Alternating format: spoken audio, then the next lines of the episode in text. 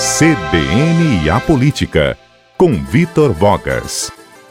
Vitor Vogas ao vivo conosco. Pois é, Vitor, com a sua ajuda a gente ficou muito mais próximo daquela discussão, né, dos cortes em relação aos poderes, né, executivo, legislativo, judiciário, é, por conta justamente da queda de arrecadação no Estado. A gente teve uma recente decisão, então, do governo, falando do impacto de 3 bilhões e meio, né, na queda aí do orçamento do Estado, é, da arrecadação, influenciando, então, justamente nos projetos do governo, que trouxe ali cortes, contenções, é, e também adiamentos de várias iniciativas.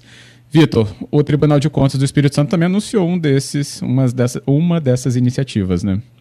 Sim, Fábio, exatamente. Vamos é, resgatar aqui, primeiramente, o que acontece. É, o governo ah, trabalha com orçamento, né, com orçamento público estadual, todo ano. E o orçamento é, do Estado para este ano, Fábio e ouvintes, previa é, inicialmente uma receita total de quase 20 bilhões de reais. Então, no orçamento deste ano, o governo Casagrande havia previsto essa, essa receita total, é, precisamente de 19,7 bilhões.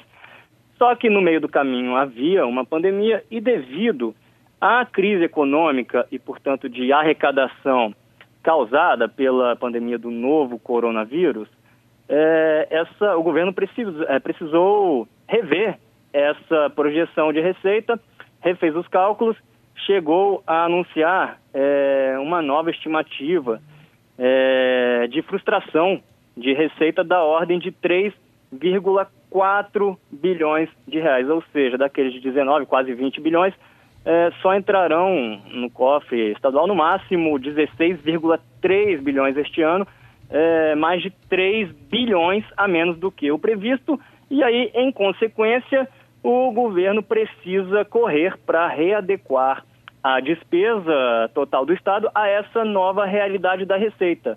Ou seja, na prática, cortar gastos. É isso é disso que a gente está falando. O governo precisa cortar gastos, mas não só o poder executivo, Fábio, também os demais poderes e instituições estaduais que compõem o orçamento do Estado, que é, tem direito a uma fatia desse bolo.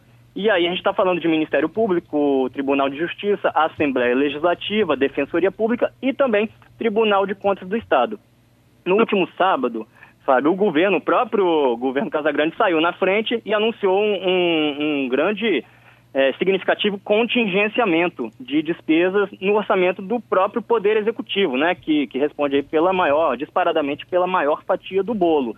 E aí, é, nesse pronunciamento, no último sábado, é, para dar o exemplo, o governador Renato Casagrande também deu um recado muito claro, falou é, mais de uma vez, até enfaticamente, que conta com a colaboração dos, e foi exatamente essa a palavra que ele usou, com a colaboração dos demais poderes.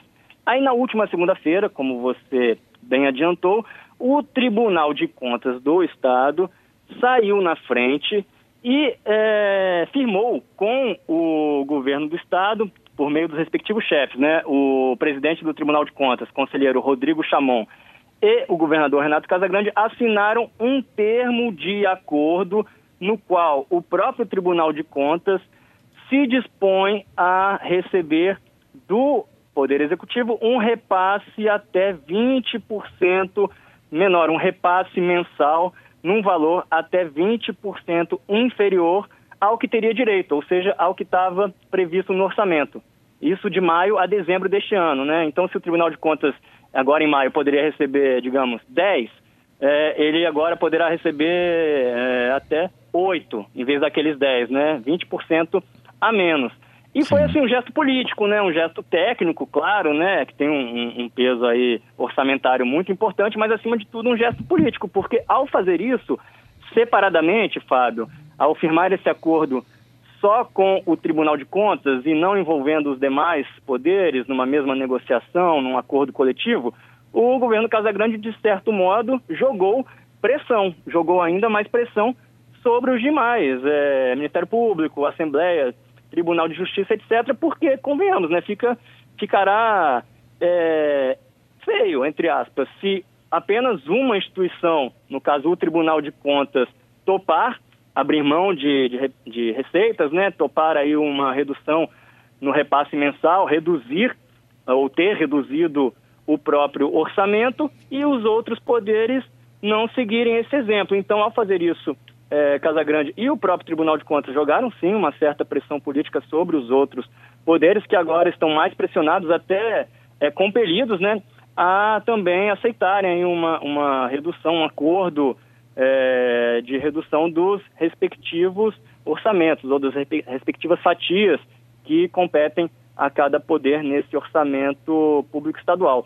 O problema, Fábio, para finalizar, é que a conversa com os outros poderes é outra. Com o Tribunal de Contas, é, aparentemente, foi fácil, assim, é, foi moleza essa negociação se comparada ao que tem sido as mesas e as rodadas de negociação com os demais. Eu apurei é, que até agora, é, de segunda segunda-feira para hoje de manhã, o governo já teve, os representantes né, da Secretaria de Estado da Fazenda já tiveram duas rodadas de reunião com representantes do Ministério Público Estadual, outras duas rodadas com o chefe ou representante do Tribunal de Justiça e até agora não chegaram a nenhum consenso, ao contrário, tem havido, a corda está esticada nesse cabo de guerra, tem havido um impasse muito grande, uma certa resistência, né, é, é, de parte a parte, sobre o tamanho, né, o volume desse corte Sim. no orçamento de cada qual.